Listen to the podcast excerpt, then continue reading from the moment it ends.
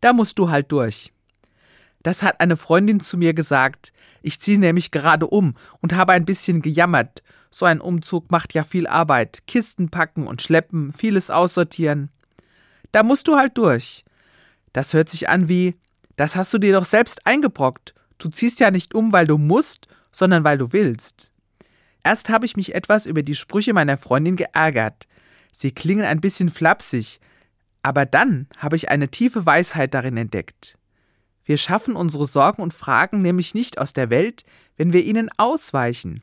Auch Krankheiten oder ernsthafte Probleme, die wir haben, können wir nur bewältigen, wenn wir uns ihnen stellen. Wenn wir sie genau anschauen, betrachten und sie in unser Leben integrieren, dann werden wir sie bewältigen können. Bei dem Spruch, da musst du halt durch, musste ich noch einmal an den Freitag vor vier Wochen denken. Das war der Karfreitag. Da haben sich viele Menschen an die letzten Stunden von Jesus von Nazareth erinnert. Wie er sein letztes Abendmahl mit Freunden gefeiert hat, wie er verhaftet wurde, zum Tod verurteilt und am Kreuz gestorben ist. Ich glaube, dass Jesus genau wusste, was er getan hat, als er nach Jerusalem gegangen ist. Die herrschende Priesterkaste war schon lange hinter ihm her, denn er hatte von Gott als seinem Vater gesprochen.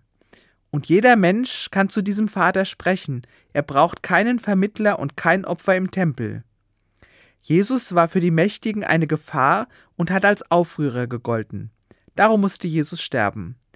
Aber er hat das Urteil und den Tod angenommen und ist hindurchgegangen, durch den Tod am Kreuz.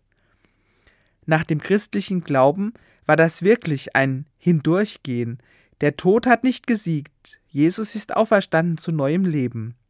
Und dieses Leben hat er allen versprochen, die an ihn glauben. Da musst du halt durch. Ja, auch ich muss durch Leid und Tod. Aber ich hoffe auf das Leben auf der anderen Seite.